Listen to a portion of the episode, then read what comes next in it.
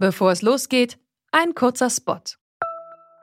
Bald starten ja wieder die Grand Tours mit viel sportlichem Ehrgeiz, medialer Berichterstattung und leider auch mit schlimmen Stürzen. Die Teilnehmenden sind hoffentlich gut abgesichert, denn im schlimmsten Fall müssen sie ihre Karrieren beenden, weil der Sturz es unmöglich macht, weiterhin zu fahren. Aber nicht nur im Sport, auch in jedem anderen Beruf kann eine Berufsunfähigkeitsversicherung sinnvoll sein. Der digitale Versicherungsmanager Clark kann euch helfen, die richtige Versicherung zu finden und schlägt euch passende Versicherungen vor. Und wenn ihr euch die Clark App holt und zwei eurer bestehenden Versicherungen hochladet, dann schenkt euch Clark mit dem Code Antritt34 einen 30 Euro Shopping-Gutschein. Den Link findet ihr in den Show Notes.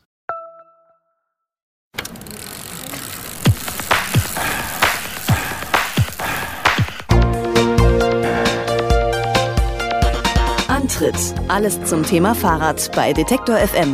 Präsentiert von Rose, die Bike-Experten. Hier ist der Antritt, die Fahrradsendung auf Detektor FM mit der Februarausgabe 2017. Mein Name ist Gerolf Meyer. Und ich bin Christian Bollert. Und nachdem wir Mitte Januar eine extra Ladung Mountainbike-Geschichte durch den Podcast gejagt haben, hier mein Versprechen, in dieser Sendung machen wir einen großen Bogen um das Thema. Ich werde auf jeden Fall darauf achten, ja.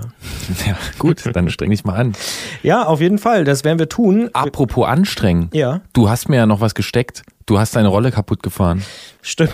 Ja, also ich nicht ganz allein, meine Freundin ist, glaube ich, mit Schuld sozusagen, aber die. Die fährt auch auf der Rolle? Ja, ja. Wow. Die hat deswegen übrigens angefangen, Rennrad zu fahren, weil sie immer auf der Rolle heimlich mit meinem Rennrad gefahren ist. Und äh, ich abends immer gesehen habe, hm, der Sattel ist verstellt, was ist denn passiert? Und dann hat sie gesagt, ach, das ist ja eigentlich ganz cool. Und dann sind wir irgendwann mal, hat sie ein eigenes Fahrrad gekauft, dann sind wir draußen mal gefahren. Und, so. Und jetzt gibt's immer Stress, wer drauf darf? Nö, nö. Okay. Klappt eigentlich gut. Wo fährt sie denn lieber? Draußen oder auf der Rolle? Die fährt auch lieber draußen. Aber sie hat es auf der Rolle sozusagen entdeckt. Naja. Diese Sendung ist einfach toll. Hier kommen Geschichten zum Vorschein. Ein äh, Rollenpärchen. Äh, wunderbar. Dann ja, haben wir ja schon das erste phänomenale Thema abgehakt. Der erste Höhepunkt der Sendung ist schon durch, richtig. Aber wir machen natürlich mit vielen anderen Höhepunkten weiter. Welche das sind, verraten wir gleich nach einem Song. Und zwar David Bowie, This is not America.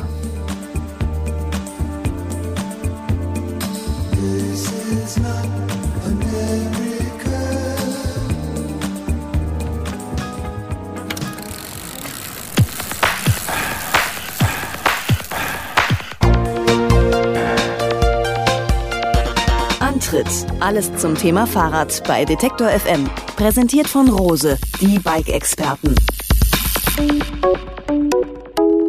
Der Winter ist dann doch zu Besuch gewesen in den vergangenen Wochen und wenn ich meinem Wetterorakel Christian Bollert Glauben schenken darf, ist das auch noch nicht gewesen mit dem Schnee und dem Eis für diese Saison. Und wenn man in den letzten Wochen mit dem Rad unterwegs gewesen ist, ist das vor allem in Städten nicht immer lustig gewesen. Vereiste Radwege und glatte Straßen, die machen uns zu schaffen.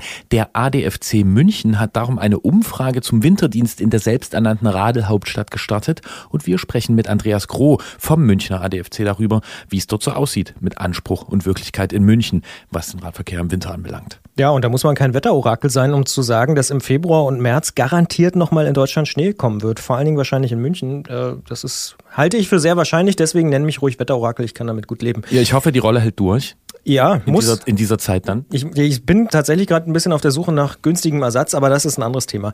Viel Verkehr ähm, ist unser Thema, was uns auch beschäftigen soll, hat nämlich am letzten Januarwochenende stattgefunden auf einem Rundkurs in Luxemburg. Alle, die sich so ein bisschen mehr für die sportliche Variante vom Radfahren äh, interessieren, die werden das mitbekommen haben, denn da haben die Querfeld-Ein-Weltmeisterschaften stattgefunden. Und Gerolf, du hast zusammen mit Jens Klötzer vom Tourmagazin genauer hingeschaut, was da so in Sachen Radsporttechnik zu beobachten war. Und da muss man sagen, wirklich so einiges, ich sag nur ein Stichwort, alte Reifen. Prähistorische Reifen äh, war der Arbeitstitel bei mir äh, und vor allen Dingen Reifenfarbe. Ich liebe diese Farbe, später dazu mehr. In der Ausfahrt des Monats ziehen wir dann das Thermometer noch ein Stück weiter runter und sprechen mit Jonas aus Moskau über eine Fahrradparade bei minus 28 Grad und überhaupt über das Leben als Radfahrer in der russischen Großstadt. Vorher machen wir es uns aber erstmal sommerlich warm und denken an den Juli, denn da spielen Kraftwerk zum Startschuss der Tour de France ein Open-Air-Konzert in Düsseldorf am Rhein. Und unser Musikredakteur Gregor Schenk erzählt uns ein bisschen was über das Album, das dort nämlich am Stück aufgeführt wird, Tour de France und warum das kein Zufall ist, dass das da stattfindet. Und als Vorband spielen übrigens die Franzosen mit dem englischen Namen Air.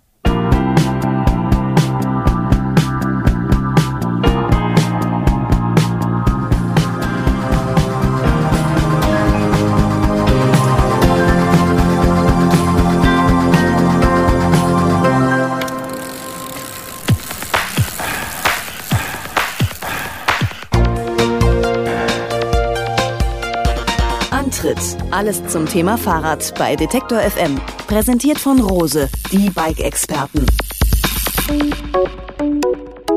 Die Tour de France, die startet in diesem Jahr in Düsseldorf und das ist für den deutschen Radsport schon eine kleine Sensation. Anfang Juli ist der Grand Depart, es wird einen Prolog in der Stadt geben und am 2. Juli dann die Etappe nach Lüttich, also rüber nach Belgien. Und dazwischen, also am Abend des 1. Juli, wird Kraftwerk, ein Open-Air-Konzert, direkt am Rhein spielen und es soll neben anderen Tracks das Album Tour de France komplett aufgeführt werden. Die Tickets für das Konzert sind nach einem Tag ausverkauft gewesen und wir wollen genauer wissen, was hat es auf sich mit Kraftwerk und dem Radsport. Und dafür ist Gregor Schenk im Studio, denn der ist erstens passionierter Rennradfahrer und zweitens unser Musikredakteur. Hallo Gregor. Hallo. Was gibt's denn zur Geschichte dieses Albums Tour de France zu sagen? Na, zuerst gab's die Single, die ist nämlich schon ziemlich alt. 1983 kam die raus, damals pünktlich zum 80. Geburtstag der Tour. Fun Fact übrigens, die Single war dann auf dem 86er äh, Album Electric Café ursprünglich. Das sollte aber viel früher rauskommen, hat sich aber unter anderem deswegen verzögert, weil Ralf Hütter von Kraftwerk einen Fahrradunfall hatte. Das Album Tour de France Soundtracks kam dann 2003 raus. Der Name wurde dann irgendwann verkürzt auf nur Tour de France, äh, damals eben zum 100-jährigen Bestehen der Tour. Es ist das erste und bisher einzige Nummer 1 Album von Kraftwerk. Äh, bei Musikkritikern ist es aber gar nicht so gut angekommen. Rolling Stone zum Beispiel hat drei von fünf Punkten vergeben, Pitchfork sieben von zehn. Äh, interessant ist aber tatsächlich zum Zeitpunkt der VÖ, also 2003, war es das erste Kraftwerk-Album mit neuem Material seit fast 17 Jahren und auch das bisher letzte Album von Kraftwerk ist das. Wo kommt denn diese Radsport-Affinität der Band äh, zum Ausdruck oder kann man das irgendwie fassen, wo, wo das herkommt? Naja, Ralf Hütter, der Kraftwerk-Gründer und äh, Karl Bartos, damals äh, bis 1990 in der Band, die sind selbst begeisterte Radsportler. Hütter hat 2009 ein Spiegelinterview gegeben, da war er 63 Jahre alt, hat damals gesagt, wenn ich austrainiert bin, geht mein Ruhepuls immer noch in Richtung 50, nach oben ist die Spanne bei 180, 185 und übrigens ist auch seine Leistungskurve im äh, Booklet des Albums abgedruckt. Man hat ihn dann so ein bisschen auf Doping angesprochen und gesagt, ja, jetzt, jetzt wo die Tour de France so von äh, Doping verseucht ist, ist das dann überhaupt noch, passt das noch mit dieser Romantik, die sie da äh, in diesem Song Tour de France ja auch so ein bisschen besingen? Und da hat er gesagt, es geht ihm bei dem Song gar nicht so um dieses Fernsehspektakel, nicht um dieses äh, professionelle Feld mit seinen rollenden Litfaßsäulen, sondern es geht ihm um die Poesie der Tour, um diese 10.000 Menschen, die in den wunderschönen Landschaften diese Strecken vorher schon abfahren. Er sagt, so Radfahren ist eben der Tanz von Mensch und Maschine. Und die Begeisterung für den Radsport, die geht bei Kraftwerk offenbar auch so weit, dass sie auch auf Tour ihre Fahrräder mitnehmen. Die haben zum Beispiel mal in dem äh, Velodrom von Manchester gespielt und während des Konzerts haben dann vier Bahnradfahrer des englischen Olympiateams ein paar Runden gedreht. Das Konzert ging bis Mitternacht. Kraftwerk waren so um zwei Uhr nachts im Bett und sind dann um sieben wieder aufgestanden und haben dann eine Trainingssession mit dem britischen Nationaltrainer absolviert. Also da gibt's schon äh, eine große Leidenschaft für den Radsport in der Band auch. Und dann gibt's ja auch eine ganz klare Verbindung nach Düsseldorf. Ne? Wie ist denn damit? Genau, für Kraftwerk ist das Konzert jetzt bei der Tour de France äh, zum Auftakt in Düsseldorf quasi ein Heimspiel. Die kommen ja aus Düsseldorf, die sind da in der Nähe von Holland und Belgien groß geworden. Da ist Radfahren einfach ein Teil der Kultur. Ralf Hütter hat mal gesagt, wenn wir aus Süddeutschland kämen, dann wäre das vielleicht anders, dann würden wir uns vielleicht mehr mit Rodeln oder so beschäftigen. Ähm, das Album Tour de France äh, ist aufgenommen im Klingklang-Studio, das äh, privat geführte Studio von Kraftwerk. Das stand damals noch in Düsseldorf, jetzt ist es so zehn Kilometer westlich von Düsseldorf.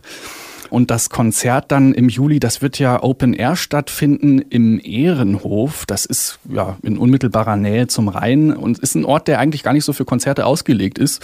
Wir werden da also einiges an äh, Technik erstmal hinkarren müssen. Ich glaube aber gerade deswegen wird es so ein besonderes Konzert sein. Ähm, wahrscheinlich kann man sich dann äh, aber auch, wenn man kein Ticket mehr hat, sind ja schon ausverkauft, äh, kann man sich irgendwo ans Rheinufer gemütlich hinsetzen und zumindest zuhören. Die 15.000 Tickets, die waren ja innerhalb von 24 Stunden ausverkauft schon. Aus unserer Sicht ein ziemlich cleverer PR- und Marketing-Coup auch von der Stadt, oder? Da diese Band einzuladen und ans Ufer des Rheins zu holen? Absolut. Also es ist auch ein bisschen ein Geniestreich, so, weil Tour de France, Kraftwerk, Düsseldorf, da passt alles wie die Faust aufs Auge. Ich denke mal, das wird sich die Tour de France und die Stadt Düsseldorf auch einiges kosten lassen. Und äh, für Kraftwerk ist das sicherlich auch ein prestigeträchtiger Auftritt, aber ich glaube, da steckt auch viel Leidenschaft, viel Feuer für den Radsport einfach drin. Wie sieht's denn aus mit eurer Leidenschaft für Kraftwerk? Also ich weiß, dass äh, der Jingle unserer schönen Sendung ja so ein bisschen äh, einen gewissen Song zitiert. Ich würde gerne mal wissen, wer hat das ausgesucht oder wart ihr das beide? Weil den gibt's ja schon eine ganze Weile, ne? Der lag ja als Projekt schon lange im Ordner. Ja, ja, das gab äh, 2009, als wir mit Detektor FM angefangen haben, ja schon die Idee, eine äh, Radsport-Serie, Radsport-Rubrik im Radio hier bei uns zu machen.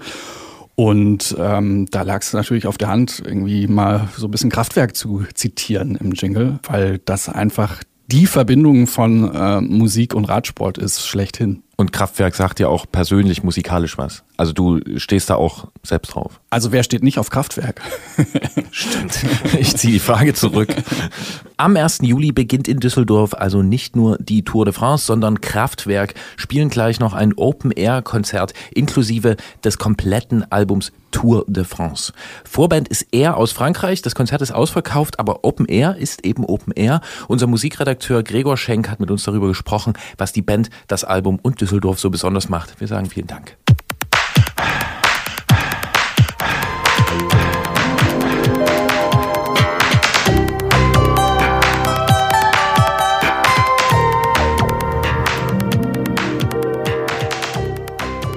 Grandioser Schachzug, dieses Konzert. Ich glaube, man findet mich Anfang Juli in Düsseldorf. Aber ein Ticket hast du nicht bekommen? Äh, nee, ich war zu langsam, beziehungsweise ich habe mich hier mit der Sendung beschäftigt und habe heftig geschnitten.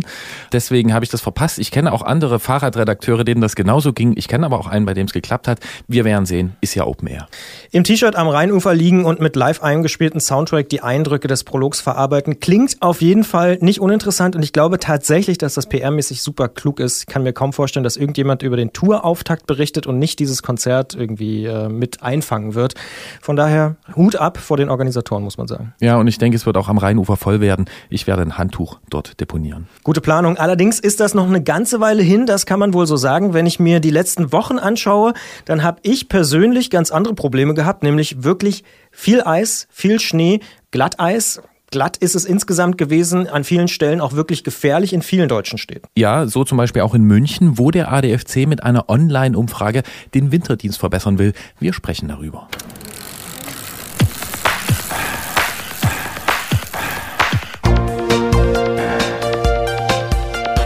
Antritt. Alles zum Thema Fahrrad bei Detektor FM. Präsentiert von Rose, die Bike-Experten. Wenn der Winter kommt, wird es in vielen Städten schwierig für die Menschen auf dem Rad. Radwege vereisen, Schnee wird auf Radfahrstreifen geschoben und die Sturz- und Unfallgefahr steigt. Außerdem treibt der stockende Verkehr den Blutdruck mancher Verkehrsteilnehmer in die Höhe. Als Radfahrer lebt man dann besonders gefährlich.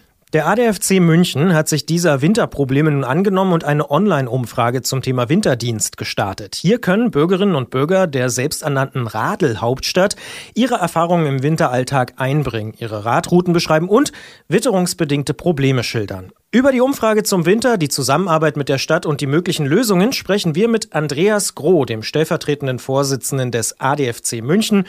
Grüße an die Isar. Schönen guten Tag, Herr Groh. Hallo, guten Tag.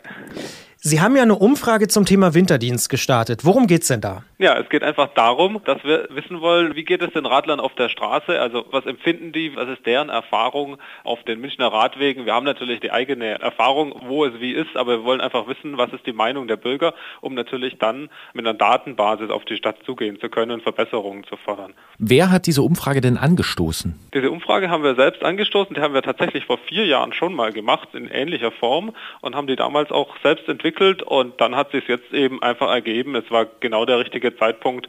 Es hatte schon seit fünf Tagen nicht mehr geschneit und die Radwege sind zum großen Teil vereist gewesen und äh, da hatte sich das jetzt einfach ganz gut ergeben. Jetzt schreiben Sie auf Ihrer Webseite mit Hilfe der Ergebnisse, und das haben Sie auch schon angekündigt und angedeutet, könnten Sie die Probleme gegenüber den Verantwortlichen, also am Ende der Stadt, klar kommunizieren und Lösungsvorschläge machen. Das wundert uns so ein bisschen. Ist man sich denn in der selbsternannten Radelhauptstadt der Probleme denn nicht bewusst? Doch, ich denke schon, dass man sich teilweise der Probleme bewusst ist. Vielleicht darf ich da ein bisschen ausholen. Es ist tatsächlich auch nicht ganz einfach. Die Stadt hat sich auferlegt, dass sie die Radwege ohne Salz räumen möchte. Das kann man jetzt aus ökologischen Gründen natürlich durchaus verstehen und da wollen wir jetzt auch erstmal gar nicht grundsätzlich dagegen angehen.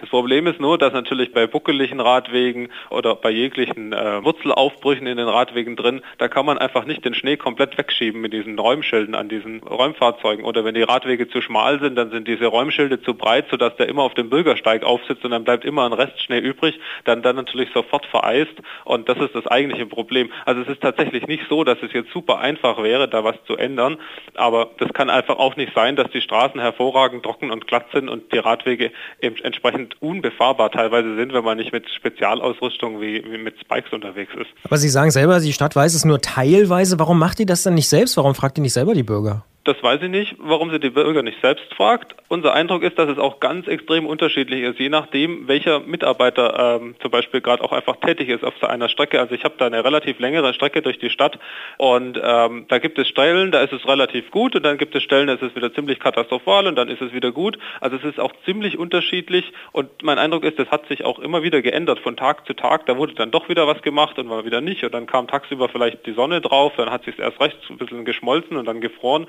Also es hat sich auch immer wieder was geändert. Jetzt haben Sie es eben schon erwähnt, also die buckligen Radwege und auch die sehr schmalen Radwege, was ja dann auch schon grundsätzliches Problem ist. Was läuft denn falsch im Winter für Münchens Radfahrer jetzt mal über die einzelnen Stadtviertel hinaus gesehen, also über diese lokalen Probleme oder da, wo es läuft? Was ist insgesamt das Problem? Naja, also das Problem ist, vielleicht würde ich so sagen, dass man einfach lange Zeit den Radfahrer nicht ernst genommen hat im Winter. Das waren ein paar Verrückte, sage ich jetzt mal, wie man das so gesehen hat und die sind auch irgendwie vielleicht halbwegs klargekommen. Aber wir haben jetzt in den letzten Jahren einen deutlich steigenden Radverkehrsanteil auch im Winter. Und offenbar nimmt man das einfach nicht so wichtig, dass diese Radfahrer auch im Winter weiterhin fahren können. Denn ähm, sind sehr viele Leute ohne Spikes oder ohne besondere Ausrüstung einfach unterwegs. Und wenn die natürlich einmal hinfallen, dann sagen sie, dann stellen sie das Fahrrad in die Ecke und fahren wieder mit dem Auto oder mit, mit der Straßenbahn. Und dann ist natürlich diese ganze Bemühung hinweg, die man macht mit der Radlhauptstadtkampagne, die ja dafür da ist, die Leute von den Autos, von den öffentlichen Verkehrsmitteln auf das Fahrrad zu locken, das ist geradezu kontraproduktiv. Was sind denn so die Hauptproblempunkte, die es da gibt? Also derzeit ist einfach das Problem, dass einfach vereist ist. Also es ist richtig gefährlich. Teilweise wurde dann Split gestreut, der ist aber sehr schnell wieder weggefahren. Es bilden sich auf den Radwegen Spuren, so ungefähr 10, 15 Zentimeter breit und da zuckeln dann alle ganz langsam hintereinander her in diesen Rinnen, wenn man ohne Spikes auch gar nicht rauskommt. Wenn man da so ein bisschen quer lenkt dazu, dann rutscht man sofort wieder zurück. Das ist eigentlich das größte Problem, dass man ganz, ganz schwierig einfach nur fahren kann. Jetzt habe ich selber auch ein paar Freunde in München und sehe immer mal so Fotos von deren Fahrradausflügen sozusagen und äh, habe schon das Gefühl, dass gerade in den letzten Wochen und im Januar erst recht, wo sehr viel Eis lag, das ein großes Problem ist. Wie lange haben Sie denn mit diesen Umständen schon zu kämpfen oder wird das aus Ihrer Sicht auch wirklich besser? Das hat natürlich eine lange Geschichte. Da gab es immer wieder so vielleicht fünf Jahresabstand. Schon in den 90er Jahren gab es Ansätze, da was zu tun. 2013 hat der Stadtrat über eine Million Euro Geld bewilligt für Fahrzeuge und extra Stellen. Und ähm, jetzt ist sozusagen der erste richtige Winter seit damals. Und das war jetzt der Test einfach, ob das funktioniert, diese Maßnahmen, die man sich überlegt hatte und diesen Fahrzeugeinsatz. Man hat damals ähm, extra Winterrouten definiert, ungefähr 100 Kilometer an, an, großen Straßen, die besonders häufig geräumt werden sollten, auch während des Schneefalls und ähm, eben mit zusätzlichen Fahrzeugen, dass man eben auch noch weitere Strecken noch, noch häufiger räumen kann. Aber trotz dieser Bemühungen zeigt sich einfach, dass das Ergebnis nicht gut ist. Man kann der Stadt nicht unterstellen, dass sie sich nicht bemühen würde, das irgendwie hinzukriegen. Aber es sind entweder einfach die Mittel falsch oder die Voraussetzungen sind einfach nicht gegeben, dass man das so hinbekommt, dass man dort nachher sicher fahren kann. Was würden Sie denn sagen vor diesem Hintergrund? Wird die Stadt ihrem Titel Radelhauptstadt da gerecht? Nein, das ist der Stadt auch durchaus bewusst. Radelhauptstadt ist ein Ziel, eine Vision. Also wenn man schaut unter den Millionenstädten in Europa, da sind wir tatsächlich Radelhauptstadt, auch wenn das natürlich niemand so empfindet und äh, das ist auch objektiv einfach nicht gerecht, diese Bezeichnung, sondern das ist ein Ziel der letzten Regierung. Wir haben ja seit 2014 eine neue Rathauskoalition aus SPD und CSU und davor waren SPD und Grüne an der Macht und ähm, die haben einfach äh, ähm, dieses Ziel in die Welt gesetzt mit der Radlhauptstadtkampagne, die wurde fortgeführt, aber das Ziel wird leider einfach nicht mehr so wirklich ernst genommen, sondern diese Kampagne gibt es, die machen einige gute Sachen, aber sie ähm, haben einfach nicht mehr die Unterstützung der Politik, hier nachhaltige Änderungen ähm, durchzuführen. Das sagt Andreas Groh, der stellvertretende Vorsitzende des ADFC in München. In der Podcast-Version dieses Gesprächs werden wir noch darüber sprechen, was gute Radverkehrsbedingungen im Winter denn sein können und was die Radfahrerinnen und Radfahrer in anderen Kommunen vielleicht tun können, um die Bedingungen bei Schnee, Eis und Dunkelheit zu verbessern. An dieser Stelle aber schon mal vielen Dank fürs Gespräch. Vielen Dank. Und damit sind wir auch schon mittendrin im Podcast. Stellen wir uns mal vor, wir lebten in einer Welt mit richtigem weißen Winter und vernünftigen Lösungen für den Radverkehr, auch in dieser Jahreszeit. Wie würden die denn in Ihren Augen aussehen? Hm, also es ist tatsächlich wahrscheinlich ganz schwierig und kommt ganz extrem davon ab, wo man wo man ist, ob es tagsüber zum Beispiel ähm, warm wird, also wenn man regelmäßig zum Beispiel sehr kalte Temperaturen hat, deutlich unter, sage ich mal, 0 Grad eben, dass es nicht schmilzt tagsüber, dann würde es tatsächlich reichen, wenn man die Radwege einfach nur, sage ich mal, oberflächlich räumt, aber dann eben wie auf der Skipiste eben planiert, sodass einfach eine glatte, feste Oberfläche da ist. Das haben wir hier in den Parks gehabt, das war relativ lang, war das hervorragend, bis dann irgendwann der Regen eingesetzt hat. Und und dann war es jetzt unbenutzbar. Aber das wäre eine Möglichkeit, wenn die, wenn die Bedingungen sehr kalt sind, dann könnte man tatsächlich auch mit weißen Radwegen leben. Ansonsten muss man einfach darüber nachdenken, dass Radwege die Hauptradverbindung sind, wo täglich sehr viele Radfahrer fahren, dass die einfach auch so präpariert werden, dass sie eben sicher benutzt werden können. Gegebenenfalls muss man dort auch einfach Salz dann einsetzen. Nun hat der Kopenhagener Umweltbürgermeister Ende Dezember im Gespräch mit dem Tagesspiegel gesagt, dass dort die Fahrradwege zuerst geräumt würden, also vor der Fahrbahn. Und dass es durchaus erwünscht ist, dass die Autofahrer das auch mitbekommen. Wie weit entfernt ist man denn in der BMW-Stadt von solch einer offensiven Radverkehrspolitik? Da ist man natürlich sehr weit entfernt. Das Problem ist tatsächlich auch, dass die Rechtsprechung hier das auch gar nicht zulässt, beziehungsweise die Stadt hat zwar eine Verkehrssicherungspflicht, aber sie muss nach Prioritäten räumen und das sehen wir als Radfahrer tatsächlich ein, dass der Rettungsdienst vielleicht dann doch wichtiger ist als der einzelne Fahrradfahrer, der zum Ziel kommen möchte. Ähm, das Problem ist natürlich, dass der Rettungsdienst auf der Fahrbahn fährt und Bus und ÖPNV fährt natürlich auch auf der Fahrbahn. Das heißt, all diese Dinge werden zuerst geräumt. Das muss die Stadt auch zuerst machen. Sie hat aber mit zusätzlichem Geld eben extra Räumfahrzeuge eingesetzt eingesetzt, die innerhalb von zwei Stunden auf den Winterrouten und innerhalb von drei Stunden auf den restlichen Routen räumen sollen. Das ist im Prinzip gar nicht so schlecht eigentlich. Aber das Problem ist halt, dass das Ergebnis nicht das gewünschte ist. Jetzt fragen Sie in der Umfrage auch danach, ob den Teilnehmenden da das Wintertelefon der Stadt München bekannt ist. Mir ist es nicht bekannt. Können Sie mir das kurz erklären? Naja, das ist einfach eine Person, die normalerweise im Sommer sich um Straßenreinigung und solche Dinge kümmert, den man anrufen kann und einfach sagen, an der Stelle XY, da ist noch ein Schneeberg auf dem Radweg. Das passiert leider immer noch.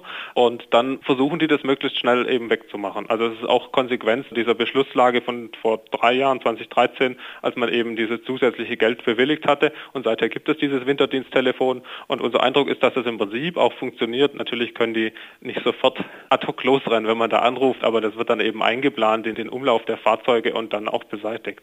Ja, und der Schneeberg auf dem Radweg, den Sie eben erwähnt haben, das ist also der, den das Straßenräumfahrzeug dann da zur Seite geschoben hat und der auf dem Radweg gelandet ist? Ist es dieser Berg? Das ist auch dieser Berg aber tatsächlich sind es auch die Berge der ähm, Räumfahrzeuge von den Fußwegen oder auch die Berge der Räumfahrzeuge von den Radwegen, so wie es manchmal scheint. Es ist natürlich nicht immer ganz klar, wo sie herkommen, aber es sind tatsächlich auch ziemlich sicher offizielle Berge, sage ich jetzt mal. Das ist uns vollkommen unverständlich, wie man das nicht merken kann. Da haben wir hier Beispiele in der Ludwigstraße, wo sehr, sehr viel Platz ist auf den Fußwegen oder auch im, im Straßenrand, wo man das problemlos hinschieben hätte können und es ist einfach mitten auf dem Radweg gelandet. Das ist uns vollkommen unverständlich, dass man das als als, Bauhofmitarbeiter nicht selber merkt. Jetzt wird diese Sendung hier ja oder dieser Podcast deutschlandweit gehört und ich sag mal im Klischee, ja, da hat man ja von München das Gefühl, dort ist eigentlich alles in Ordnung, dort kriegt man alles hin, dort hat man viel Geld jedenfalls in der Kommune und dort müsste ja wenigstens das funktionieren. Wir hören hier raus, da gibt es aber trotzdem einige Probleme. Fühlen Sie sich denn von der äh, Stadt München wirklich gehört? Ich gehe schon davon aus, wenn wir da jetzt sozusagen wieder mit neuen Vorschlägen kommen, mit dem Ergebnis der Winterdienstumfrage, dass man uns da auch wieder hören wird und versuchen wird, das zu verbessern. Ähm, das habe ich vorher ja schon angedeutet. Die haben durchaus das Bemühen, das gut zu machen. Es gibt eben auch diese Leute da, die kann man sich hier glücklicherweise leisten. Aber es sind einfach die falschen Voraussetzungen teilweise noch so, dass es nicht so gut werden kann, wie es eigentlich sollte. Und natürlich gibt es auch eben diese Mitarbeiter, die vielleicht einfach unqualifiziert sind. Trotzdem, dass es hier viel Geld gibt, spart man natürlich auch hier am Personal. Also mein Eindruck ist, dass es durchaus in der Stadtverwaltung, dass man da durchaus auch auf uns hört. Mhm. Die Probleme, die Sie beschreiben und zum Beispiel auch die Süddeutsche Zeitung, die hat man in München ja nicht exklusiv. Also wir kennen das ja hier durchaus auch und ich bin mir sicher auch einige Hörer und Hörerinnen da draußen. Was empfehlen Sie denn Radfahrern, Radfahrerinnen in anderen Städten, wenn es dort diese typischen Winterprobleme Probleme gibt. Was kann man tun? Nun, ich denke, das Einfachste ist ganz klar, äh, einerseits Öffentlichkeitsarbeit und auf die Politik zugehen letztendlich und auf die Stadtverwaltung zugehen. Wenn jemand diese Winterdienstumfrage auch durchführen möchte, kann er die gerne von uns haben und dann ähm, hat man eine Datenbasis, mit der man auf die Stadt zugehen kann. Das macht es wesentlich einfacher, als wenn man einfach so daherkommt und sagt, es gefällt uns nicht, sondern wir haben eben mit dieser Umfrage hätte man dann Zahlen konkret und da gilt es einfach Gespräche zu führen und letztendlich als kompetenter Ansprechpartner aufzutreten halten und die Stadt und die Politik zu überzeugen, das Geld in die Hand zu nehmen, warum es für die Stadt wichtig ist. Ja. Also wir machen das ja nicht für mich persönlich. Ich habe mit meinen Spikes auch durchaus meinen Spaß, wenn ich jetzt nicht gerade irgendwie müde auf dem Heimweg bin, äh, auch mal ein bisschen über den Schnee zu fahren und ein bisschen zu rutschen. Aber wir wollen ja, dass möglichst viele Leute Fahrrad fahren können und dass sie das verlässlich tun können, dass die, wenn die morgens mit dem Fahrrad zur Arbeit können, sich darauf verlassen können, dass sie abends auch wieder nach Hause kommen, weil nämlich selbst wenn es geschneit hat, der Radweg einfach zuverlässig verfügbar ist. Und das muss die Stadt garantieren, weil sonst fahren die Leute erst gar kein Fahrrad und dann haben sie ein Problem mit Luftreinhaltung, mit CO2-Emissionen, mit Stau und so weiter und so fort. Und das ist letztendlich die günstigste Möglichkeit, in den Fahrradverkehr zu investieren, wenn man all diese anderen Probleme angehen will. Letzte Frage, so als Zwischenfazit, wie zufrieden sind Sie mit der Teilnehmerzahl? bei der Umfrage? Teilnehmerzahl sind wir sehr zufrieden. Wir hatten genau den richtigen Moment erwischt und ähm, wir hatten innerhalb von 48 Stunden über 600 Antworten. Mittlerweile sind wir über 1000 und ähm, das ist für eine Umfrage durchaus sehr zufriedenstellend.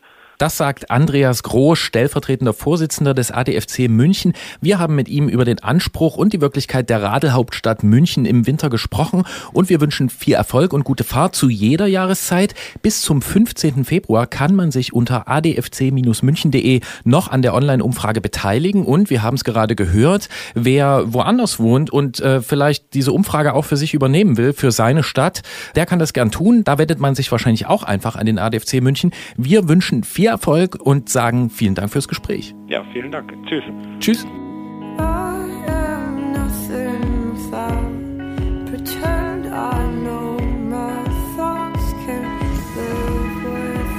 Okay, das war jetzt nicht unbedingt ein Kompliment an die Radelhauptstadt.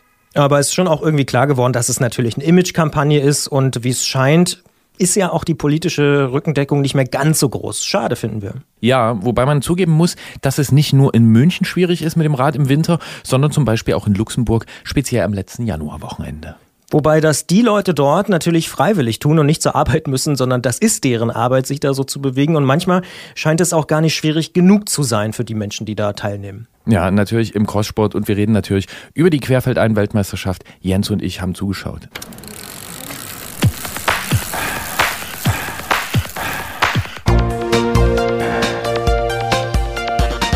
Antritt.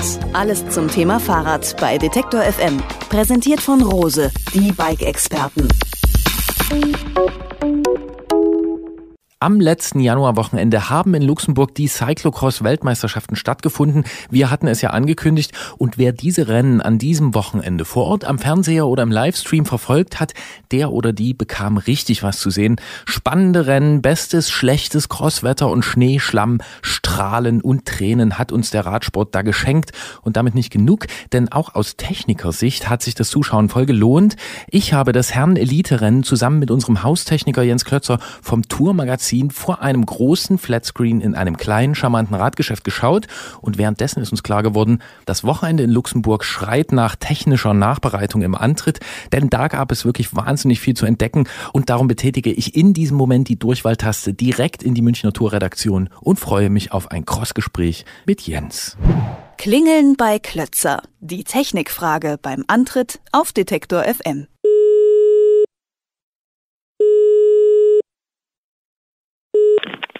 Kulturredaktion Jens Klötzer. Schönen guten Tag. Hallo Jens. Hallo Gerolf. Wir haben ja an diesem WM-Wochenende beide so unsere Beobachtung gemacht und die wollen wir hier jetzt ein bisschen besprechen. Leg doch einfach mal los. Was hat dich denn besonders fasziniert? Was hat mich besonders fasziniert? Also ich glaube, das Beeindruckendste an dem Wochenende war, wenn man beide Rennen gesehen hat, die Elite-Rennen der Frauen und der Männer, die an unterschiedlichen Tagen stattfanden, äh, nämlich am Samstag und am Sonntag, wie krass der Rennverlauf von der Bodenbeschaffenheit geprägt war. Und dazu muss man wissen, dass der Boden da in Luxemburg am Samstag noch ganz festgefroren war. Da taute es schon so ein bisschen an und äh, der Kurs war wahnsinnig schnell, der war wahnsinnig rutschig und äh, es kam enorm auf Fahrtechnik an. Und äh, dann zog ja so ein Regengebiet darüber und es wurde, ich weiß nicht, ich glaube 15 Grad wärmer oder so. Und das hat den Boden herrlich aufgeweicht und dann waren so fünf Zentimeter Schlammschicht und die Männer am Sonntag, die mussten da so richtig durchkneten. Ähm, und das war ein ganz anderes Fahren, wie man das beobachten konnte. Das war echt spannend, ja. Ähm, sag mal genauer, was du da beobachtet hast im Unterschied? Ja, die Fahrweise. Also es gab dort ganz fiese Abfahrten, äh, äh kurvig und so abfallen zur Seite. Und ähm, da hat man gesehen, dass die Frauen da extrem vorsichtig rangehen mussten und äh, teilweise war das so, dass sie abgestiegen sind und runtergelaufen sind und dabei genauso schnell waren wie die, die gefahren sind. Und bei den Männern, die sind da einfach runtergebrettert äh, ohne Rücksicht. Und auf den Geraden, da war es halt so, dass die Frauen richtig schnell geworden sind und die Männer, die haben da richtig zu kämpfen gehabt, um durch den Schlamm zu kommen. Das war echt spannend und da kann man ganz gut sehen, wie dieser Sport und diese Rennverläufe auch von dem Boden abhängig sind und die diese Rennfahrer oft erst am Renntag sich vorbereiten können, was auf sie zukommt und damit konfrontiert werden. Und äh, das macht die Sache echt spannend. Und äh, gerade weil du von ähm, runterschießenden Männern und äh, an manchen Stellen eiernden äh, Frauen gesprochen hast, das war ja auch andersrum. Ne? Also ich kann mich an diese Schikane, die so hängend war, erinnern, wo man dann quer zum Hang fahren musste und dort die Leute mit ausgestreckten Beinen, äh, also zum Hang gestreckt, falls sie doch umstürzen, äh, gefahren sind, äh, wo Fahrer versucht haben, da zwischen diesen kleinen Ruinen, die da noch an der Seite waren, da irgendwie durchzukommen. Und das war ein wahnsinniges Geeier in dieser Abfahrt. Dann hat unten die Traktion abgerissen und äh, sie sind dann so ein bisschen geslidet und dann hat der Reifen wieder gegriffen. Ja, das war ziemlich krass äh, anzusehen. Und irgendwie ist mir dabei wieder klar geworden, dass dieser Sport, ja, und dieses Sportgerät so ein bisschen, ich will mal sagen, unterrüstet ist. Ja, also man fährt halt mit doch relativ dünnen Reifen und ohne Federung auf einem doch schon ziemlich harten Kurs. Und das macht es dann auch wieder aus, dass das total spannend macht. Und das ist halt einfach wahnsinnig unvorhersehbar gewesen, was da alles passiert ist. Ja, absolut. Also es sah fahrerisch manchmal tatsächlich so aus, als hätten sie nicht alles unter Kontrolle äh, und wenig professionell und als sitzt man zum ersten Mal da drauf. Aber das ist schon echt so, dass es wahnsinnig auf die äh, Fahrtechnik des Fahrers ankommt und weniger aufs Material. Ähm, aber da gibt es eine Ausnahme und das ist halt der Reifen. Also der Reifen ist das A und O. Das Fahrrad ist irgendwie fast egal, solange die Schaltung und die Bremsen funktionieren. Aber bei den Reifen sind sie halt sehr aufmerksam, die Fahrer. Und das ist halt auch so, dass das speziell Spezialanfertigungen sind, die handgemacht werden und sich da auch kein Fahrer an den Sponsor bindet, um irgendwas fahren zu müssen, ähm, sondern sie haben da, sie haben da, wollen da echt freie Hand haben. Und ähm, wenn man das mal sieht bei so einem Profirennen, wenn man da mal ist, wie die da anreisen, dann wird einem das auch schnell klar. Also die haben dann irgendwie so drei oder vier Fahrräder dabei, so Ersatzräder und Unmengen an verschiedenen Laufradsätzen mit verschiedenen Reifen, sodass sie da echt immer wechseln können und auch kurz vorm Rennen noch sich entscheiden können, jetzt fahre ich doch ein anderes Profil oder eine andere Gummimischung. Und das ist da echt ein Schlüsselfaktor. Der Reifen als Kontakt zum Boden kann über Sieg oder Niederlage entscheiden und ähm, da wird ganz viel Energie reingesteckt. Ja. Ja, und der ist nur 33 Millimeter breit. Ähm, und du hast ja schon der gesagt. Der ist nur 33 Millimeter breit und wird mit weniger als zwei Bar Druck gefahren. Das ist viel zu wenig, wenn man äh, als Normalfahrer da drauf gucken würde. Also die setzen sich drauf und der Reifen ist fast platt. Aus dem einfachen Grund, weil der rollt dann ein bisschen geschmeidiger und dann gibt es letzte Quäntchen Grip noch und äh, da wird immer haarscharf an der Grenze zum Durchschlag gearbeitet, wo der Reifen dann platt ist. Aber das ist echt der Schlüssel zum Erfolg in dem Sport. Ja, und ich finde das mindestens an zwei Stellen faszinierend. Also erstens, wie du schon gesagt hast, es kommt vor allem auf den Reifen an und gerade dieser ist aber nicht sponsorengebunden, ja, wo man jetzt denken könnte, okay, das kann sich jetzt jemand richtig viel kosten lassen, dass da jemand auf dem richtigen Reifen am Start ist. Aber es ist eben gerade nicht so. Und dann eben auch, dass das so ein, naja, das ist so ein Mythenthema. Ne? Das ist so ein bisschen, wie soll ich sagen, nicht unbedingt unergründet, aber äh, ich finde, das hat schon so einen gewissen Voodoo-Anklang, wo man dann da experimentiert, was man da jetzt äh, nimmt, was man da fährt, welchen Druck man fährt und das in wahnsinnig kleinen Bereichen variiert. Und wenn wir beim Thema Reifen sind, ne, haben wir ja gesehen, ähm, jeder hat sich gefragt, und es gibt inzwischen auch ganz viele Artikel dazu äh, im Netz, was sind das äh, für Reifen, auf denen äh, äh, Wout van Aert da fährt, mit dieser grünen Lauffläche. Und dazu, äh, das finde ich völlig abgefahren, muss man wissen, dass diese Reifen äh, handgemacht sind von einem kleinen Betrieb in äh, Holland.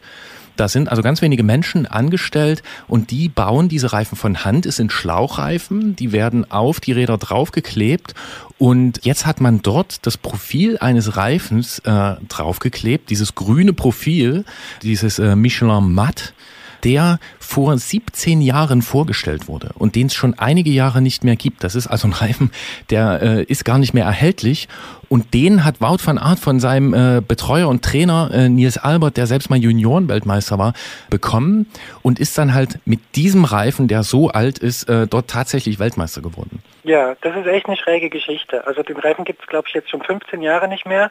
Ähm, und so alte Hasen, die haben das sofort gesehen, einfach an dieser hellgrünen Farbe. Wenn alle anderen schwarze Reifen waren und äh, Wout van Aert fährt ein schwarzes Rad mit einem hellgrünen Reifen, das war sofort sichtbar. Und an dieser Farbe hat man diesen Reifen halt sofort erkannt. Jeder, der in der Zeit schon mit Radsport zu tun hatte, wusste, diese Farbe ist ein alter Michelin-Reifen. Und ähm, das ist natürlich schräg und das, das spricht auch schon wieder für diese Geheimniskrämerei und diese Voodoo-Geschichte, was die sich da alles für Tricks äh, einfallen lassen. Mich würde es auch nicht wundern, wenn die an diesem Reifen mit dem Messer das Profil irgendwie noch ein bisschen zurechtgeschnitten hätten, äh, um ihn noch mehr zu optimieren.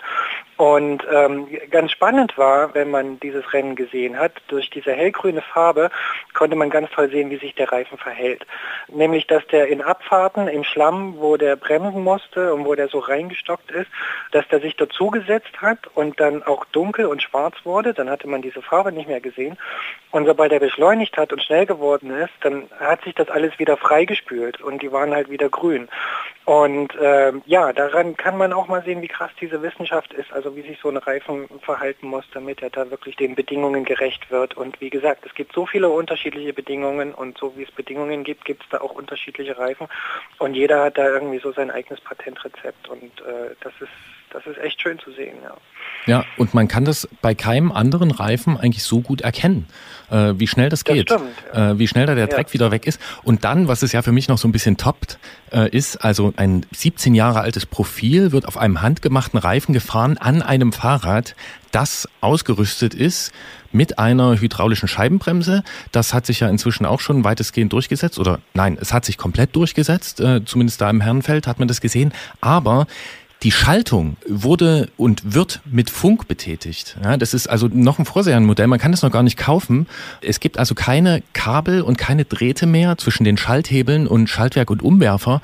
Und dieses Zusammenspiel äh, dieser Klassikerreifen mit dieser topmodernen Gruppe, das hat mir dann ja zumindest die technische Faszination dieses Sports dann nochmal vor Augen geführt, weil man dann halt so ja. unorthodoxe Komponentenwahl trifft, was man ja im Straßenradsport äh, oder auch im Gelände nicht hat ansonsten. Und damit ist das Thema Cyclocross-Weltmeisterschaft 2017 in Luxemburg natürlich noch lange nicht erschöpft. Wir werden im Podcast weiter darüber sprechen. Ich sage aber schon mal an dieser Stelle vielen Dank für dieses Gespräch und vielen Dank für den netten Nachmittag im kleinen Radladen. Ja, danke, hat Spaß gemacht. Und damit sind wir im Podcast und da können wir äh, gleich mal fortsetzen. Ne? Also wir waren an dem Punkt, dass die, äh, ich will nicht sagen prähistorischen Reifen, aber schon so ein altes Modell zusammenkommen mit dieser äh, hochmodernen Funkschaltung. Ja, und das ist diese Kombination, zumindest im Sportbereich, eigentlich, ich kenne es nur aus dem Crosssport. Ja, das stimmt. Ah ja, prähistorisch würde ich auch nicht sagen, aber es mutet schon so ein bisschen archaisch an, wenn man dann so das hochgezüchtete restliche Material sieht. Also da fahren sie echt so ein bisschen Weltraumtechnik, das Neueste vom Neuesten. Was natürlich auch ein Vorteil ist. Also ähm, früher gab es immer das Problem mit den verdreckten und verschlammten Baudenzügen, dass dann die Schaltung nicht mehr richtig funktioniert und hängt und mit den Bremsen genau das Gleiche. Und man sieht es auch daran, dass die heute nicht mehr so oft die Räder wechseln. Also das war früher so bei solchen verschlammten Kursen, dass die bei jeder Runde, und die Runde sind ja kurz, so ein bis zwei Kilometer, in dieser Wechselzone die Räder gewechselt haben. Also dieses verschlammte Ding abgestellt, vom Betreuer neues geschlappt und dann wurde das abgekerchert und in der nächsten Runde wieder gewechselt. Und äh, jetzt am Sonntag sind die wirklich viele Runden damit durchgefahren und nur im Ausnahmefall, wenn es wirklich einen Defekt gab, sind die daran gefahren. Und das ist mit elektrischer Schaltung und hydraulischen Bremsen echt ein Vorteil. Da kann das nicht mehr so verdrecken und verschlammen und die Räder funktionieren einfach länger und besser. Ja. ja. Jetzt gibt es ja noch ein paar Punkte, äh, glaube ich. Was ist dir denn noch aufgefallen? Mal von den Reifen und von der Schaltung weg. Ja, grundsätzlich war es mal so, wieder gut zu sehen, dass in diesem Sport, bei diesen Crossrennen so das Material, was echt so auf Kante genäht ist teilweise, dir komplett das Rennen versauen kann. Ne? Also da gab es, da gab es viele Situationen, wo Leute aufgeben mussten wegen Materialdefekten, denen da der größte Tag des Lebens versaut wurde. Ich fand das auch sehr äh, bezeichnend und zum Staunen den Zieleinlauf der Herren, in welchen Abständen die da reinkamen und wo man genau gesehen hat, bei vielen ist es hier naja, nicht nur eine Frage der Technik, also ne, die äh, körperliche Belastung und die Fitness und die Fahrtechnik, die dahinter steht, ähm, die beleuchten wir jetzt ja nicht so in diesem Gespräch, aber die Fahrradtechnik hat da wirklich ganz vielen auch einen Strich durch die Rechnung gemacht. Also da kam jemand mit abgerissenem Schaltwerk rein und dann kam einer, der ähm, rollte da noch, oder es war der gleiche, der, der rollte so mit einem Fuß auf einem Pedal und hat sich mit dem anderen Fuß abgestoßen und dann hat jemand, glaube ich, auch geschoben und ähm, man hat den Leuten angesehen, dass sie halt nicht nur äh, von dieser Rennanstrengung äh, erschöpft waren, sondern auch wirklich mit diesem Material zu kämpfen hatten. Es gab ja dann sogar auch Tränen beim ja. zweiten bei äh, Van der Poel und das ist einfach natürlich für die Jungs und Mädels, die da fahren, eine wahnsinnig harte Geschichte, hat es aber für mich enorm spannend gemacht. Auch da zu schauen, was ist da jetzt passiert, was könnte jetzt bei dem sein man fühlt dann auch so mit, ne? also das tut einem dann auch selber so leid, weil man auch sieht, wie sie leiden, weil sie eigentlich nichts dafür können. Also wenn da jemand irgendwie so ein abgerissenes Schaltwerk hat und es passiert ja kurz nach der Wechselzone, du darfst halt nicht zurück, du musst den Kurs halt in eine Richtung bewältigen. Und da war dann so ein junges Mädel, das dann ihr Rad schultern musste und die zwei Kilometer halt joggen zurückgelegt hat, bis sie da in die Wechselzone gekommen ist. Und dort wurde ihr dann gesagt, ja, du kannst nicht mehr weiterfahren, du bist überrundet, du wirst jetzt aus dem Rennen genommen. Und da fließen dann halt schon echt Tränen. Und wie viele es da erwischt hat auch wieder. Also gebrochene Rahmen bei einem Massensturz, weil die Strecke halt so eng ist und die bei einem Massenstart erstmal alle vor wollen. Überholmöglichkeiten sind kaum da und das Feld zieht sich sofort in die Länge und deswegen muss man da beim Start sofort vorne sein und das wollen natürlich alle. Und da gab es beim Frauenrennen auch einen großen Massensturz, wo einige ausgeschieden sind. Und das ist auch hoch emotional geht es dazu, ja. Ja, nun hat es ja in beiden Rennen auch so einen Schlüsselmoment gegeben, der das dann letzten Endes äh, entschieden hat. Lass uns die beiden Schlüsselmomente doch nochmal kurz zusammentragen. Ja, also das Frauenrennen, das hat auf jeden Fall ein Materialdefekt oder eine Material Geschichte entschieden. Ähm, da ist die Marianne Voss, die den Sieg eigentlich schon in der Tasche hatte, mit einem relativ großen Vorsprung auf die zweite. Ihr ist da äh, in so einer Kurve irgendwie, sie ist, glaube ich, mit dem Vorderrad weggerutscht, ähm, nur ein kleines bisschen und vermutlich ist sie dann noch an den Schaltknopf gekommen vom Umwerfer, ich weiß es nicht. Jedenfalls ist ja die Kette runtergefallen und als sie wieder sich aufs Rad gesetzt hat, hat sie ins Leere getreten und ähm, dann musste sie runtersteigen, musste die Kette dort mit aller Gewalt wieder aufs Kettenblatt ziehen und das hat sie fast 20 Sekunden gekostet und in der Zeit wurde sie von der zweiten überholt und ähm, den Zweikampf, den sie sich dann an der Spitze geliefert haben, den haben sie verloren. Das war definitiv ein Materialdefekt. Ja, das war materialabhängig, aber ihr habt euch das ja, glaube ich, in der Redaktion äh, nochmal angeschaut, was da genau passiert ist und woran es liegen könnte. Da gibt es eine Theorie, ne? Ja, gibt es eine Theorie. Also wir haben es nicht nur einmal angeschaut, sondern ungefähr 20 Mal.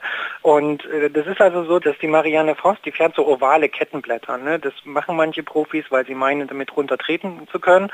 Und das in Verbindung mit dieser elektrischen Schaltung, das wissen wir aus Erfahrung, das funktioniert nicht besonders gut zusammen. Also die Kettenblätter schalten schlecht, weil sie eben nicht rund sind und sich der Abstand zur Umwehr verändert. Und äh, ja, wir haben schon die Vermutung, dass es darin gelegen hat. Also dass die Kette runtergefallen ist und dass sich dann als sie das dann durch Schalten beheben wollte, dass sie die Kette wieder aufs Kettenblatt äh, hebt, dass sich dort einfach alles verklemmt hat. Und sie musste echt mit roher Gewalt ran äh, und es hat einfach eine gefühlte Ewigkeit gedauert für, für ein Profirennen. Ja. ja. Denke ich mal schon, dass ihr das, das äh, einen Strich durch die Rechnung gemacht hat. Kurzer Verweis, äh, gibt es ja auch ein prominentes Beispiel, wer noch mit so eirigen Kettenblättern fährt und dem die da nicht runterfällt, weil es einfach nicht so rumpelt. Ja, Christopher Froome, der hat äh, auch ovale Kettenblätter. Da rumpelt es nicht so und ich glaube, er hat auch einen Kettenfänger unten dran, dass das nicht passieren kann. Ähm, dass Marianne da keinen gehabt hat, äh, warum kann ich mir nicht erklären, aber war auf jeden Fall ein Fehler. Okay, und ähm, der Moment, der das Herrenrennen entschieden hat oder dazu mit beigetragen hat? Ja, das waren Platten und äh, ein Hinterraddefekt, also äh, die Luft aus dem Reifen. Und ähm, das war in dieser Abfahrt. Ne? Und also er war schon ein bisschen zurück. Ich hätte, ich glaube, von der, der äh, Wout van Aert hätte das Rennen auch gewonnen. Ähm, aber das ist Spekulation. Jedenfalls hat es dem äh, Van der Poel auf jeden Fall aus dem Rennen geworfen. Äh, der ist in der Abfahrt, glaube ich, unten, als es dann so auf diese Straße ging, in so eine Absperrung reingeknallt mit dem Hinterrad und hatte dann keine Luft mehr im Hinterreifen und das auch ich glaube, nur ein paar hundert Meter nach der Wechselzone und musste fast eine komplette Runde mit dem platten Hinterreifen zurücklegen. Konnte noch fahren, aber hat viel zu viel Zeit verloren. Irgendwie so 15 Sekunden oder sowas. Und dann ja, hat der Van das in der Tasche gehabt. Das war auch wahrscheinlich ein Materialfehler, der da zumindest zur Entscheidung mit beigetragen hat. Ja, und an der Stelle wollen wir es nochmal erwähnen. Also gewonnen äh, bei den Damen hat äh, Sanne Kant. Überraschung, ja. Und äh, bei den Herren ähm, Wout van Aert aus Belgien. Und was mir auch noch aufgefallen ist, zumindest beim Herrenrennen, weil ich mir das in ganzer Länge angeschaut habe, ist, dass da alle mit Scheibenbremsen unterwegs waren. Und äh, ja, das ist auch was, was eher ein jüngeres Phänomen ist und ja auch ein beliebtes Thema hier bei uns im Antritt. War das bei den Damen auch so? Ja, nicht ausnahmslos, aber doch die Mehrheit. Ähm, auch da hat sich inzwischen fast durchgesetzt. Interessant ist, bei den Junioren gab es kaum Scheibenbremsen. Da sind fast alle nur noch mit Kantibremsen gefahren. Aber das hat meines Wissens den Grund, dass die Junioren immer so die Saisonreste von den Profis kriegen ne, und dann damit fahren. Also letztes Jahr ist noch die Hälfte ungefähr auf Kantis gestartet. Mhm. Das weiß ich noch, da haben wir das mal so durchgezählt ungefähr. Dieses Jahr ist halt komplett, also es hat sich komplett gewandelt. Und dass die Junioren mit den Candice-Bremsen fahren, das hat diesen, diesen Hintergrund halt. Die kriegen dann immer das Material von den Alten. Deswegen waren bei denen nur Vereinzelte mit Scheibenbremsen unterwegs. Das ist echt interessant zu sehen. So viel kann man also ablesen, wenn man sich so ein Rennen in so einem ja, faszinierenden Sport anschaut. So spannend kann das sein, mit dem Stollenrennrad mitten im Winter quer durch den Dreck zu fahren oder auch einfach nur zuzuschauen. Mir hat es großen Spaß gemacht, das zu tun und mit dir darüber zu sprechen. Ich empfehle unbedingt den UCI YouTube-Kanal. Da kann man sich das Rennen nochmal anschauen. Äh, wir werden das auch einbinden in den Online-Artikel zu diesem Gespräch. Und äh, weil der Kommentator, zumindest im Herrenrennen, an der einen oder anderen Stelle sagt, it ain't over till it's over, kommt hier ein Song, der sogar noch mehr Jahre auf dem Buckel hat als die weltmeisterlich prähistorischen Reifen auf Wout van Arts Crosser. Hier ist Lenny Kravitz mit It Ain't Over Till It's Over. Und ich sag danke Jens. Ich sag danke Gerold. Tschüss. Tschüss.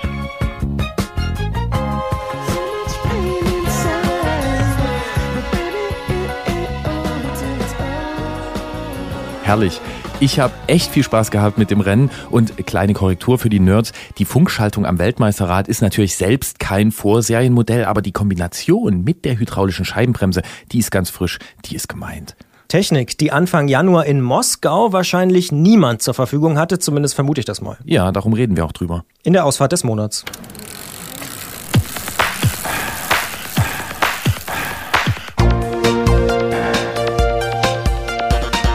Antritt. Alles zum Thema Fahrrad bei Detektor FM. Präsentiert von Rose, die Bike-Experten. Straßenverkehr in Russland. Da fallen uns zuerst die Dashcam-Videos auf YouTube ein, in denen die unglaublichsten Unfallszenen im Staccato hintereinander geschnitten sind. Die Gruselfilmchen sorgen dafür, dass man sich als Radfahrer weitaus Besseres vorstellen kann als den Moskauer Stadtverkehr zur Rush Hour. Doch nachdem uns ein Hörer Aufnahmen einer Moskauer Fahrradparade vom 8. Januar geschickt hat, also in den Neujahrstagen des gregorianischen Kalenders, da müssen wir nachfragen, wie sieht er denn aus, der Moskauer Stadtverkehr, und wer sind die Leute, die die sich dort aufs Fahrrad schwingen. Jonas Eberlein kommt aus Erlangen, arbeitet aber seit sechs Jahren als Sprachlehrer in Moskau und er ist dort viel mit dem Fahrrad unterwegs. Hallo Jonas. Hallo aus Moskau, dobry. Du bist am 8. Januar bei minus 28 Grad auf einer besonderen Ausfahrt unterwegs gewesen. Erzähl uns doch mal davon. Ja, das war eine ganz tolle Geschichte. Und zwar war es nicht einfach nur der 8. Januar in Moskau, sondern es gab am Tag davor einen Temperatursturz und äh, das wurde vorher auch angekündigt und da gab es schon eine riesige Diskussion dazu, soll man diese Fahrradtour absagen oder, oder veranstaltet man sie trotzdem. Die Temperaturen sind runter bis auf minus 28 Grad und dann sind wir also äh, losgefahren, bevor die Sonne aufgegangen ist und dann am Start angekommen und äh, tatsächlich trotz Sonne waren es immer noch minus 28 Grad. Diese Fahrradtour, die Winter-Veloparade, wurde in Moskau zum zweiten Mal veranstaltet. Im Jahr zuvor war es etwas wärmer gewesen, minus 15 Grad. Und da waren ungefähr 3000 Teilnehmer. Jetzt bei minus 28 Grad waren es immer noch knapp 500. Wer fährt dort mit? Das waren, glaube ich, doch die etwas härteren, also Menschen, die wirklich das Fahrrad lieben und die sich dafür einsetzen. Und das war auch das Ziel von dieser Fahrradtour, dass man äh, zeigt, man kann zu egal welchem Wetter fahren. Und ich denke, viel kälter als minus 28 Grad wird sowieso nie. Und äh, da haben wir also gezeigt, das klappt, das kann man machen. Wenn du jetzt den Moskauer Verkehr in einem Satz aus Radfahrersicht charakterisieren müsstest, wie sehe der Satz denn aus? Einmal, die Stadt ist eine, eine zentralisierte Stadt. Das heißt, man muss eigentlich immer sternförmig fahren. Man muss immer erst ins Zentrum rein und dann kann man wieder raus. Mit dem Fahrrad hat man da Ausweichmöglichkeiten. Also man kann Fußgängerwege mit benutzen, das ist legal nach den Verkehrsregeln hier. Und ähm, deswegen kommt man mit dem Fahrrad sehr viel schneller zurecht. Außerdem ist das Fahrrad hier ganz gut kombinationsfähig, weil man es gratis in allen Bussen, Straßenbahnen und auch in den neuen S-Bahn-Ringen mitnehmen darf. Aber ich weiß, worauf ihr hinaus wollt. Ihr habt es schon vorhin anmoderiert mit den Dashcams. Es ist tatsächlich anders als in Deutschland. Also ein Fahrrad ist ja immer noch eine Seltenheit und Autofahrer sind nicht gewohnt, dass es Fahrradfahrer gibt. Das heißt, man hat einmal den Nachteil, beim Abbiegen, das heißt, wenn, wenn Autofahrer abbiegen und man, man kreuzt dann die Spur, wo, wo der Autofahrer gerade hin möchte, rechts abbiegen, links abbiegen, ist heikel. Man muss wirklich darauf achten, dass der Autofahrer einen gesehen hat. Das andere ist, wenn man auf der Fahrspur fährt, geradeaus und so weiter und ist gut sichtbar, dann halten die Autofahrer sehr großen Abstand. Das ist wirklich sehr, sehr positiv in Moskau. Die Autofahrer haben da Respekt, vielleicht sogar Angst davor, dass was passiert und sind deshalb eher vorsichtiger. Wie du uns berichtet hast, gibt es in den letzten Jahren ja durchaus einen Aufschwung in Sachen Radfahren in Moskau. Woher kommt der denn und wer treibt den an? Ja, woher er kommt, ich glaube, das ist ein bisschen so eine weltweite Geschichte. Man hat einmal eine Sättigung erreicht mit den Autos. Das heißt, jeder, der ein Auto haben möchte, hat sich eins gekauft. Das Auto ist als Statussymbol nichts Neues mehr. Das heißt, das gehört noch dazu oder gehört auf jeden Fall dazu aber man kann damit nicht, nicht mehr was Zusätzliches erreichen. Früher war das toll, ein Auto zu haben. Mittlerweile ist es eine tolle Sache, sich auch mit dem Fahrrad ein bisschen selbst ausdrücken zu können und zu sagen, ich mache was anderes. Das Fahrrad ist aber hier immer noch hauptsächlich ein Freizeitinstrument. Das heißt, zur Arbeit, zum Einkaufen, zur Universität fahren hier wenige Menschen. Das ist aber auch klar, weil Moskau sehr, sehr groß ist und das heißt, ein durchschnittlicher Weg zur Arbeit, der kann durchaus mal 40, 50 Kilometer sein, jeden Tag. Und ähm, das ist mit dem Fahrrad kein Spaß mehr, vor allem nicht, wenn man durch die Stadt fahren muss. Dann hat man aber von der Stadtregierung her äh, und auch von der russischen Regierung her verschiedene Tendenzen gesehen und man sagt, da müssen wir mit einsteigen. Das Jahr 2017 ist in Deutschland das Fahrradjahr und in Russland ist es das Jahr zum Schutz der Umwelt. Und äh, im Vorgriff dazu hat zum Beispiel die Stadtregierung Moskau Radverleihstationen aufgestellt, wie man das in Paris und London kennt und auch in vielen Städten in Deutschland. Und ich denke, das ist einer von den größten Punkten direkt für die Radfahrkultur, dass, dass man merkt, es gibt Fahrradfahrer, es gibt Fahrräder, ich kann dort ran, ich muss mir nicht mehr extra ein Fahrrad kaufen, um Fahrrad fahren zu können. Dann haben wir Änderungen auch im Verkehrsrecht, das gilt landesweit, also für das größte Land der Erde dass man seit einigen Jahren an einem Zebrastreifen als Autofahrer anhalten muss, wenn ein Fußgänger ja, über die Straße möchte. Das ist also so, wie, wie man das aus Deutschland kennt.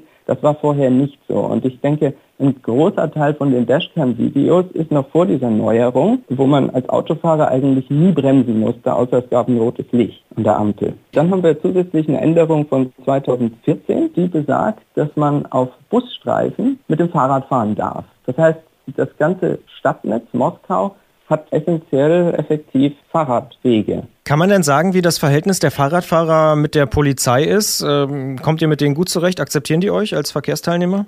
Als Verkehrsteilnehmer würde ich sagen, werden die Fahrradfahrer ignoriert durch die Bank. Das heißt, der Fahrradfahrer ist hier nicht freiwillig, aber er kann hier sozusagen machen, was er möchte. Ich habe noch nie gesehen, dass ein Fahrradfahrer angehalten würde. Gehört habe ich schon, aber das war nur im Zuge von Großveranstaltungen oder von Demonstrationen, wo dann Fahrradfahrer rausgezogen wurden. Aber als Verkehrsteilnehmer ist der Fahrradfahrer ähnlich wie ein Fußgänger. Okay, jetzt haben wir über einige Probleme gesprochen, die da bestehen. Trotzdem fährst du ja ziemlich viel mit dem Fahrrad, wie ich das so verstehe. Ähm, was ist für dich denn besonders schön im Moskauer Verkehr? Warum fährst du dort Fahrrad? Also warum fahre ich dort Fahrrad? Ist, warum fahre ich überall, wo ich bin, Fahrrad? Also ich fahre sehr, sehr gerne Fahrrad und kenne das von der Kindheit her. In Erlangen fährt man, ja, wo man kann und wo man ist, immer Fahrrad. Und irgendwann habe ich dann, ja, nach, nach einem, zwei, drei Jahren in Moskau ohne Fahrrad, habe ich gemerkt, ich brauche das wieder. Ich, ich kann nicht mehr ohne Fahrrad. Und das war eben genau die Zeit, wo die Stadt hier angefangen hat, Fahrradstationen aufzustellen und Fahrräder zu verleihen und dann auch Fahrradwege anzulegen. Ein gutes Fahrradwegenetz in der Stadt. Äh, allerdings sind das Bruchstücke. Das heißt, man kommt eben mit den Busspuren und dem Fahrradwegenetz gut voran. Und da habe ich mir gedacht, das ist klasse, da kann ich jetzt mein Fahrrad auch holen und bin dann von äh, Erlangen, Nürnberg äh, rübergefahren, über Berlin, durch Polen, durch Kaliningrad und dann äh, bis Tallinn rauf.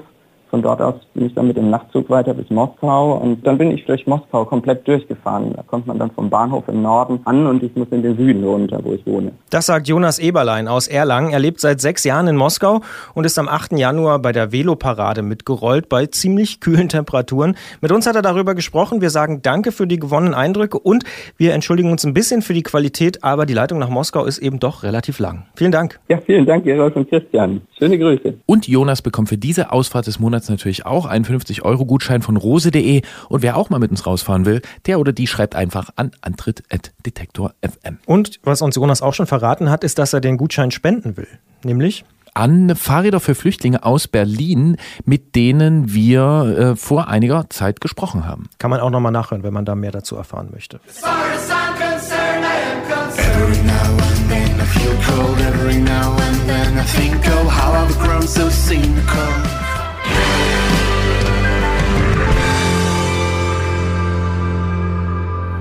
Wer jetzt doch irgendwie Lust bekommen hat auf schwierige Bodenverhältnisse und tiefe Temperaturen, vom 10. bis 12. Februar findet in Glattfelden bei Zürich die Tortur Switzerland statt. Das ist ein mehrtägiges Cross- und Gravel-Etappenrennen. Nach Aussage der Veranstalter sogar das erste auf der ganzen Welt. Ich habe da zwar andere Informationen, aber schön wird's bestimmt trotzdem. Der Name verspricht jedenfalls viel auf jeden Fall. Am 25. Februar gibt's Omlop Head Newsblatt für alle ja, Nostalgiker, auch vielleicht noch besser bekannt als Omlop Head Volk. Früher hieß das Rennen nämlich anders, weil sich die Zeitung umbenannt hat, wenn ich da richtig informiert bin. Gerne korrigieren übrigens, falls ich mal wieder Blödsinn erzählt haben sollte. Findet auf jeden Fall in Belgien statt, so viel ist sicher. Ich war auch schon mal tatsächlich selber vor Ort. Der erste Klassiker des Jahres in der UCI World Tour und wenn ich diesen Namen höre, Omlop Head Newsblatt, dann geht's mir wirklich schon viel, viel besser, denn dann kommt so langsam diese Vorfreude auf die Frühjahrsklassiker. Ja, und da wird dir, wie ich das so sehen kann, ganz warm ums Herz. Sieht und man wer, das? das sieht man absolut. Und wer da jetzt nervös in den Beinen wird und sich wie ich aufs Frühjahr freut und den Sommer, am 26. Februar gibt's in Hamburg die ADFC Radreisemesse. Diesmal in der Alsterdorfer Sporthalle, neue Location. Und wer noch mehr wissen will, schaut einfach auf radreise-messe.de. Und dann nochmal über den Atlantik und eine Reise mit den Ohren. Wir haben da nämlich noch einen kleinen Hörtipp, oder? Ja, wie man mag. Es gibt für den Antritt ja nicht so viele Vorbilder, aber The Outspoken Cyclist, der wöchentliche Fahrradpodcast von Diane Jenks aus Cleveland, Ohio, der ist definitiv eins. Und äh, nachdem ich über den Jahreswechsel in Kalifornien gewesen bin und in unserem Nerd-Spezial, das man auch auf der Antrittsseite findet, von der Führung durchs Marin Museum of Bicycling berichtet habe, hat Diane mich angeschrieben und wir haben gesprochen in ihrem Podcast von Fahrradradio Radio zu Fahrradradio sozusagen. Nachhören kann man dieses Gespräch natürlich auf Englisch bei outspokencyclist.com. Es ist die Ausgabe 332 oder 332. Es gab die Tage kurz Probleme mit der Webseite, aber die sollten inzwischen wieder behoben sein. Und ich hoffe, wir müssen jetzt nicht jede Woche hier ran, wenn die das auch wöchentlich machen. Ja, Diane schreibt nicht so viele Online-Artikel, aber ansonsten 323 Ausgaben. Äh, ich ziehe alle Hüte, die ich habe vor ihr, ist sowieso saukoole Lady. Ich mag sie sehr. 332, glaube ich sogar, nicht nur 23. Aber ja, 32. Ja, ja. Ach, siehste, da ja. habe ich mich wieder vertan. Nicht vertan habe ich mich aber mit dem Datum der nächsten ganz klassischen Antrittausgabe. Wer das hier ganz klassisch radiomäßig noch hören will, zu einem festen Termin, der kann das gerne tun, um 20 Uhr im Wordstream bei Detektor FM am 2. März. Und bis dahin stellen wir noch den Februar-Podcast online mit den Langversionen der Gespräche dieser Sendung und ansonsten Ansonsten bleibt uns nur noch zu wünschen, gute Fahrt, bleibt sauber und viel Spaß im Dreck. Gleichfalls. Ach so, und Christian. Ja. Viel Glück mit der Rolle. Danke. My daddy Alabama, mama Louisiana. You mix that Negro with that Creole, make a Texas Bama. I like my baby hair with baby hair and afro. I like my Negro nose with Jackson 5 nostrils. I earned all this money, but they never take the country out